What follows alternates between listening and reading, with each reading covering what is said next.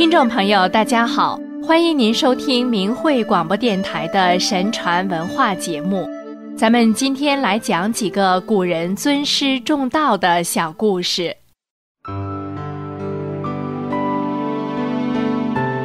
尊师重道是我们中华民族的传统美德，老师是伦理道德、知识、价值观的传授者，教人为人处事的行为规范。是道德的表率，《礼记学记》中说：“师言，然后道尊；道尊，然后民之敬学。”维护师道尊严，不仅要求学生的言行举止体现出对老师的尊敬和礼貌，更要从内心里敬重老师，并严格按照老师说的要求去做。古人尊师敬师的例子很多。以下是其中的几例：尹喜是西周时的一位贤大夫，自幼喜好古籍，精通历法，善观天文，能知前古而见未来。一天，他仰观前相，见东方有紫气相连，知有圣人当渡关而西，于是请任函谷关令，在关上。他叮嘱守关士卒，数日之内将有大圣人路经此关，汝等见有形貌脱俗之人，要立即禀报。同时派人洒扫道路，夹道焚香，以迎圣人。几天后，尹喜闻报，有位白发老翁，道骨仙貌，驾青牛之车欲出关，立即赶来迎接。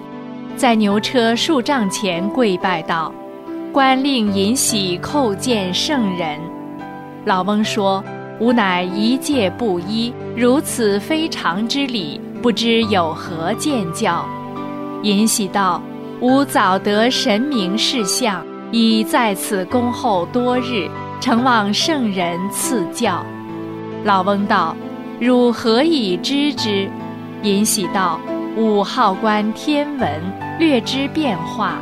去冬十月，天圣星西行过卯，今月之初，和风立至，见紫气东来，知有圣人西行。紫气浩荡，长达三万里，知来者至圣至尊，绝非一般之神。紫气之前有青牛星相牵，圣人必乘青牛之车来也。金观圣人神姿迥绝，望指点修行之道，引喜感恩不尽。老翁见其求道至诚，心慈仁善，笑答道：“汝知老夫，老夫亦知汝，当得度汝也。”尹喜非常高兴，叩头问道：“敢问大圣人姓名？”老翁道。吾姓字渺渺，非可尽说。今姓李，字伯阳，号老丹。尹喜听说是老子，焚香叩头，恭敬地拜其为师。老子把自己关于道德以及对宇宙、人生、社会等方面的见解，写了一部五千言的《道德经》，授予尹喜。尹喜按照老子的教导，潜心修行，弘扬道家学说，经国济世，后来修成大道，被称为尹真人。孔子是我国古代著名的思想家、教育家，一生桃李满天下，相传有弟子三千，贤弟子七十二人。他对学生言传身教。他对真理、对理想、对完美人格的追求，他的正直、善良、谦虚、有礼，他对国家的忠诚和对百姓的关心，都深深地感染着他的学生及后人。他的学生们衷心地尊敬老师，以对父亲之礼对待孔子，视师志为己志，实践和传播道义。把行义作为人生的最高价值，如颜回安贫乐道、修身和严格遵守礼仪，老师怎么说就怎么做。密子见明勤而治，以礼乐之道施政，使百姓安居乐业，得入民心。子夏整理书籍，从事教育，善化民众。孔子的学生们跟随他不辞辛苦地周游列国，弘道。当有人诽谤孔子时，他们站出来为老师辩护，捍卫老师的高尚人格。如子贡则正色以告其人，不自量；子路追随保卫老师，忠心耿耿。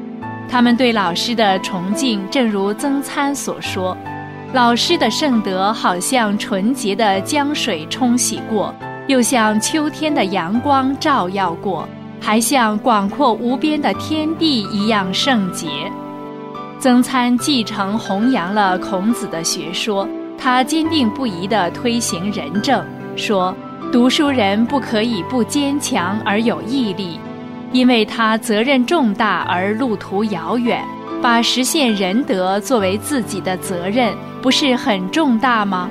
维护正义而直到永远，不是很遥远吗？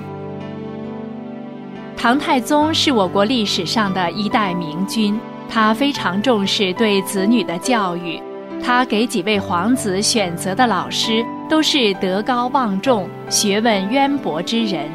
如李纲、张玄素、魏征、王圭等，而且一再教导子女一定要尊重老师。有一次，李纲因患脚疾，行走不便。当时皇宫内制度森严，官员不要说坐轿，就是出入也是诚惶诚恐的。唐太宗知道后，竟特许李纲坐轿进宫讲学，并诏令皇子迎接老师。